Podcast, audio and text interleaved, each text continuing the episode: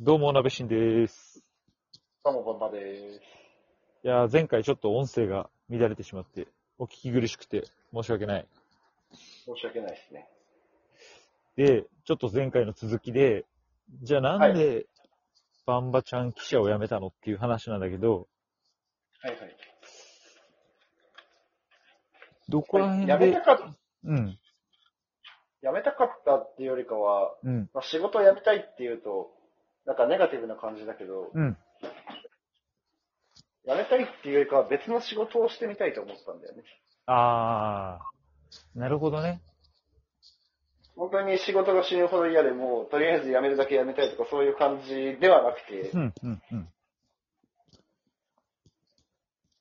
違う道を探そうって。なるほどね。まあ、もっと、まあ、役に立つ仕事だったり、まあ、もしくはもっと楽しい仕事だったり、まあ、さらにもっとやりたいことっていうのがあるかもしれないというか、あったってこと？そうだね。うーん、なるほどね。まあ、そこに尽きるかな。本当に。確かにね。いやでも、前回の話で、そのうん記者っていう仕事で、何かこう、社会なり、個人なりを良くしたっていうのって、なんだろうなって確かに、自分も思ったわ。うーん。なんかまあね、放送されて嬉しいとかさ、記事にされてありがたいっていう風に感じる人たちもいるとは思うんだけど、うん。あれだよね、その、それで何かこう、社会が良くなったかっていうと、どうなんだろうっていうところだよね。もちろんね、その、全体として捉えれば、うん。繋がってると思うんだよね。その、報道機関に属しているっていうことは、つまり、うん。そういうことだよねっていうことで、そうね。まあ、自分自身が成し得てなかったとしても、同僚であるとか先輩であるとか、うん。まあ、もっと偉いスター記者であるとか、ああいった人たちがいて、その、まあ、何かが不正を追求したりであるとか、うん。なんか社会課題の解決に向けてすごくアクションを起こしている記事を書いている。うん。そういう人たちと一緒に働いているっていうことそのものを捉えるんであれば、うんまあ、。結果的には役には立ってるんだろうって捉えることもできると。そうね。確かにね。あの、いわゆる、まあ、監視的なその役割をうん。果たすっていうことができるのであれば、大いに意義はあると思うんだよね。だけど、例えばそれこそ災害とかの時に、うん周りはその泥かきとかで大変ですみたいなの状態で、それを手伝った方が、まあ明らかにその人たちにとってはプラスになるんだけど、でも自分たちは仕事としてそれを手伝うよりも、そのうん。泥かきしてる姿を撮影して、で、まあ記事にするなり放送するなりするっていうことをしなきゃいけないわけじゃないですか。そうですね。そこが、果たしてその人たちの役に立ってるのかっていうと、ちょっとどうなんだろうって感じちゃう瞬間っていうのはあるよね。まあ、もちろんそれは、それを伝えることによって、あの、今そういう大変な状況なんだっていうことを伝えることで支援物資が来たりとか、あの、行政が動いて、あの、なんか補助金とかが組まれたりとかね。そういはいうはい。可能性はあるから、うん意味はあると思うんだけど、まあ、まさに、つい最近ですけど、今年の夏に、まあ、静岡県で大きなはいはいまあ。水水害というかあったじゃないですか。あったね。あの時も、あの時は行政の対応が非常によろしくなかった、よろしくないんじゃないかっていうことで、うん。本当今こんな感じで困ってるんだけど、全然水の、水が足りませんとか、うん。なんか全然支援の手が回ってきません。なんでなんでしょうねっていうああ。で、そういったところはよく、ね、自分の家の近所の写真付きでこんなにひどいのになんでこんなに誰も来ないんだとかって、はいはい声。があって、まさに、まあそういう時に、マスメディアが取り上げることによって、うん。これってまずいよねって思ってもらえるっていうのはあるよね。あるあるある。そういう役割は果たせるなっていうのはもちろんある。もちろんあるけど、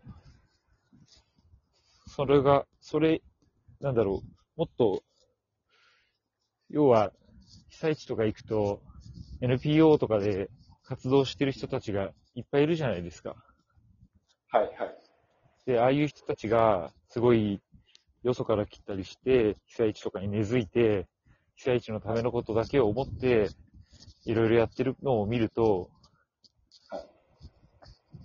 あれ、記者の、記者ってなんか、全然、それこそ、震災から何年とか、そういう時だけ取材して、あの、結構満足している人たちもいっぱいいるじゃないですか。まあ、否めませんな。そうで、自分自身もそうじゃなかったと言われると、なんとも言えないし、なかなかね、こう、それでいいのかっていうふうに思った瞬間は結構ありましたね。うーん、思いますね。んただ、まあ、どっちが偉いとか、そういうことではないとは思うけれど、そうね。なんでしょうね。とりわけ、まあ、被災地に関しては私は割と、節目の時だけじゃなくて、日常的に通っていた時期もあったので、うんうんうん。そういう時になんかこういう節目の時だけって思われるのはわかるけれども、うん。でもでも一方で、いや、俺行ってるしって思うんだけど、うんでも結果それが呼ば呼ばれてなければ意味がないんだよね。そうね。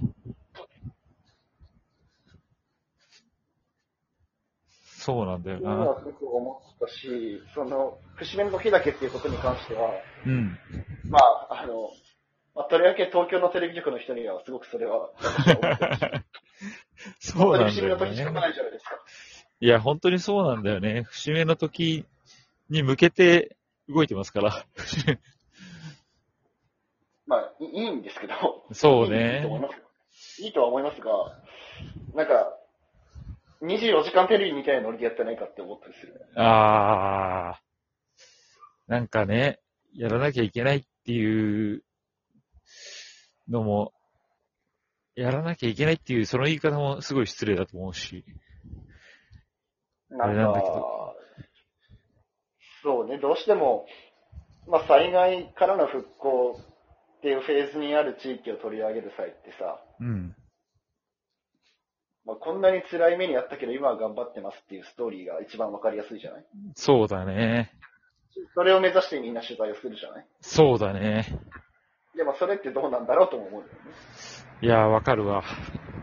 必ずしも、まあ、当時辛かったは辛かったけど、うん。今全員が全員明るいわけではないと思うし、全員が全員苦しいままでもないと思うんだよね。うん、そうね。そうそういうなんだよ。中で、その、なんか綺麗めなストーリーを作りに来てるだけじゃないのかいって、いろんなコンテンツを見てると思ったりはするんだよね。確かにね、綺麗めなところに集中しがちみたいなのはあるわ。うんし、まあこれだけね、震災からもう11年か経ったと思うんだけど、だんだん取材される人も固定化してくるじゃないですか。固定化してくる。あれ良くないんだよな、本当に。あれ、この人前もどっかで見たなとか。そうそうそまあそれ自体はいいんだけれど、なんか、うん、頭打ち感は感じてしまうことはある。あるよね。なんかその人はとりあえず抑えとかなきゃいけないみたいな、ある種、番記者じゃないけど、そうなんだ。そう、なんか担当みたいな感じにうんなるんだよね。あれもなんかちょっとおかしいなって思うところではあるよね。うんうんうんあでもね、それだけ長く、まあいい関係を築けていければ、すごくいいことなんだろうなと思うし、だから、まあそうだね。地元紙、地元紙とかさ、うん。東北の人たちには本当頭が上がんないなと思う。いや、間違いない。それは。そうなんだけどね。確かに。まあ、まあでも、ちょっとやりたいことがあったから、やめたっていうことね。うん。ということですね。なるほど。結論から言うと。結論に至るまでがだいぶ長かった。いや、でもそうだね。やっぱ、そのやりたいことっていうのがさ、あと、できやすい仕事でもあると思うね。そうだね。やっぱりいろんなうん。ありとあらゆるタイプの人間と出会うわけで、うん。まあ悲しいこと辛いこともあるけど、いい刺激を受けることの方が多いと思う。ね。いや、本当に。普通は、なんかひ平場では出会えないような、まあ経営者の方とか、うん。まあ政治家の方とか、そうだね。面白い活動をしてる人とか、そう。本当に。その面白い活動してる人が厄介なのよ。もう、羨ましくてしょうがないからさ。なんて素晴らしいんだってなっちゃう。思っちゃうんだよね、本当に。あれに感化されるんだよな。本す当ごくよくわかります。島暮らししてますみたいな。完全リモートで島暮らしみたいな。いや、めちゃめちゃ羨ましいな、みたいな。あ、こうなりたいなーって思うことあるよね。あるある。本当なんでこんな恥ずかしいなって思っちゃうもんね。こんな感じで仕事してる人いんのに。すごいオールドメディアで泥臭くやってんのなんでなんだろうっていうね。ふと我に返ってしまう我に返る瞬間あるわ。そういう時の取材の帰りの車の中とかさ、いろんなこと考えるよね。考える。しかも俺は結構そのカメラマンとかクルーでいる行くからさ、すごいいいなーっていう話をして、うんそれでコンビニ寄ってよくアイスを食べるよね。その話で。いいよなみ。んな考えること一緒だそうそうそう。じゃあそろそろ時間ですかね。そうね。まあ、そんな感じで。そんな感じの話でした。はい、じゃあ、ではまた。また話しましょう。はい。